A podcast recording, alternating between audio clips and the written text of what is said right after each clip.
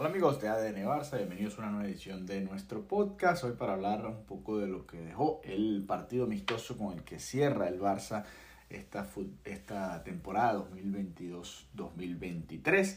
Victoria 2 a 0 ante el Vissel Kobe de Japón, pero más allá del resultado y de quienes jugaron o quienes no, eh, también una oportunidad nuevamente de hacer un nuevo homenaje a Andrés Iniesta, que está jugando sus últimos partidos ya también con el eh, conjunto japonés. Interesante, eh, por ejemplo, antes de, comenzar el juego, en Barça TV tenían un especial ¿no? de Andrés Iniesta, de la despedida del jugador español del Fútbol Club Barcelona, y ahí narraba un poco lo que fue su salida, ¿no? el momento en el que se pudo dar el, o se dio el anuncio de la despedida de Andrés Iniesta del Barça. Y es que eh, para muchos fue muy temprano Iniesta para Japón, ¿no? En una edad en la que parecía que todavía podía darle muchas alegrías al Fútbol Club Barcelona, así fuera en un rol un poquito más secundario que el que venía teniendo, ¿no? Y, pero bueno, al final se fue de buena manera, se fue además ganando un título y marcando un gol en una final de Copa del Rey ante el Sevilla. Eh, se puede decir que de manera prácticamente redonda, porque sí es verdad que ese año también estuvo marcado por la eliminación del Barça en la Champions. Pero más allá de eso, una bonita oportunidad de verlo nuevamente, de que disputara algunos minutos, de que se le hiciera un homenaje. El Barça también le regaló una, una camisa con el número 8 de Iniesta firmada por los jugadores y creo que fue un bonito homenaje para eh, volver a despedir, volver a homenajear a una de las leyendas del club, ¿no? Que, que tantas alegrías le ha dado el Fútbol Club Barcelona. Ahora sí, hablando un poquito más del partido, obviamente un amistoso que, que más que nada era para ganar dinero, ¿no? Para el Barça, hay que ser sinceros. Aunque también sirve para ampliar un poco lo que es la marca, ¿no? Del Fútbol Club Barcelona a nivel global. Ya había jugado contra el Vissel Kobe hace algunos años. Ya vamos a repasar quiénes estaban en aquel equipo. Recuerdo que creo que fue un partido de pretemporada y estaba Ernesto Valverde dirigiendo al Barça todavía. Pueden imaginarse eh, la plantilla que había en ese momento. Pero bueno, hablemos un poco de lo que fue este partido. El, once titular del Barça, Iñaki Peña en el arco, Araujo. Eh, por fin vimos al mexicano jugar como lateral derecho y después como lateral izquierdo de la segunda parte. Eric García, Frenkie de Jong como la pareja de centrales. Marcos Alonso como lateral izquierdo. Pablo Torre, Prim y Kessie en la media cancha. Fatih, Lewandowski y Germán Rodríguez Crespo en, en, el ataque. La verdad que obviamente no, no el conjunto titular, ni mucho menos. Teníamos muchas eh, ilusiones de ver a varios de los jovencitos y pudimos ver un poco de la cantera, ¿no? Lo que no se vio en la liga se vio un poco más en este partido y la verdad que sin entrar demasiado en detalle, porque son demasiados cambios, demasiados jugadores, un nuevo sistema, un rival que tampoco se jugaba nada, el, la oportunidad de, de, ver a Pablo Torre brillar, ¿no? sobre todo en esa primera mitad, unos 10-15 minutos muy buenos que en los que fue el más activo, en los que demostró que quizás debió haber jugado un poquito más esta temporada, ¿no? sobre todo en, partidos en los que no estaba Pedri, partidos en los que Gaby estuvo suspendido. Me da la sensación de que Pablo Torres debió haber recibido alguna que otra oportunidad más de las que recibió. Hoy le, le hace un pase a, a Frank que sí espectacular, después le hace otro a Rafinha también muy bueno.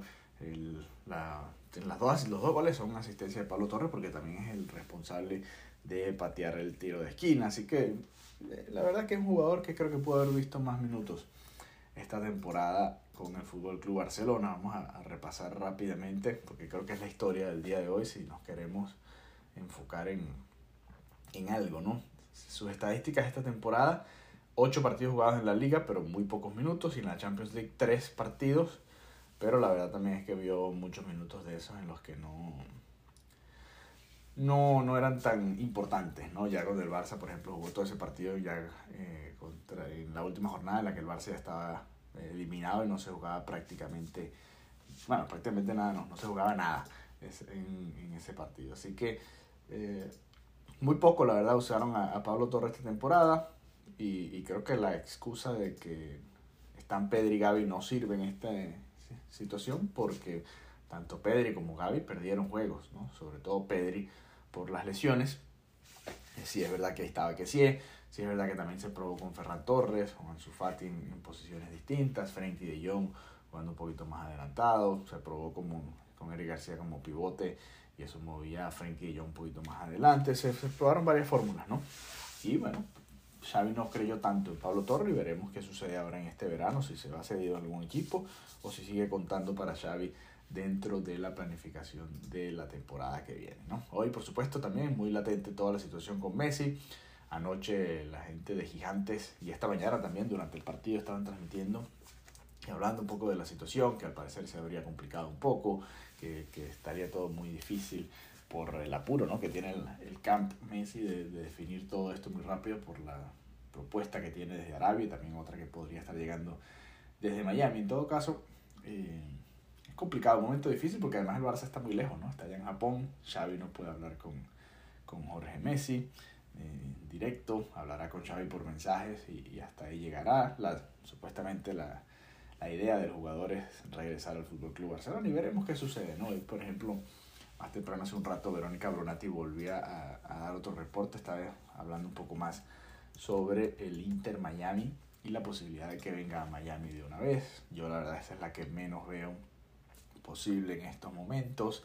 Eh, dice Brunati, citando un tuit de Sebastián Cuadrelli, Leo está lejos del Barcelona, no hay garantías, no quieren volver a pasar lo mismo que en su salida, se malinterpretó lo que declaró Jorge Messi a la salida de la Casa de la Porta, los tiempos de Leo no son los del Barça. Bueno, yo creo que, a ver, aquí lo conversamos con Mariana, no se malinterpretó nada, fue muy claro Jorge Messi con lo que dijo y además ya el hecho de ir a, casa de la Porta a reunirse con el presidente del Barça, por, por supuesto es un mensaje en sí, y ya que después lo haya dicho a las cámaras, pues simplemente ratifica esa situación. Hay que tener paciencia, recuerden lo que le dijimos acá, lo que les hemos venido diciendo en ADN Barça Podcast, es una situación en la que va a haber muchos altibajos, hay más presión por esta, por esta nueva oferta de Arabia Saudita, pero la realidad es que eh, el, el, concepto es el mismo, ¿no? Va a haber muchos reportes de todo tipo, va a haber momentos en los que se va a decir que es inminente,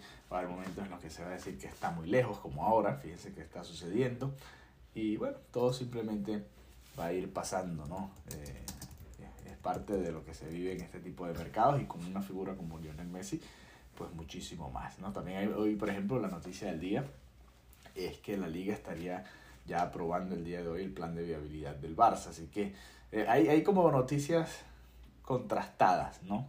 De lo que se va dando alrededor, no solo de Messi, porque el Barça, recuerden, no solo depende de, del, o no solo quiere o necesita este plan de viabilidad para poder traer a Messi, sino inscribir a jugadores como Gaby, Araujo, Marcos Alonso, Valde y también, por ejemplo, otro que estaría muy cerca de llegar como Íñigo Martínez, que ya anunció hoy que no va a estar con el Atlético de Bilbao y ya estaría en Barcelona también según imágenes precisamente también de gigantes. Así que todo muy caliente en este comienzo de verano. Acaba de terminar la temporada del Barça ya.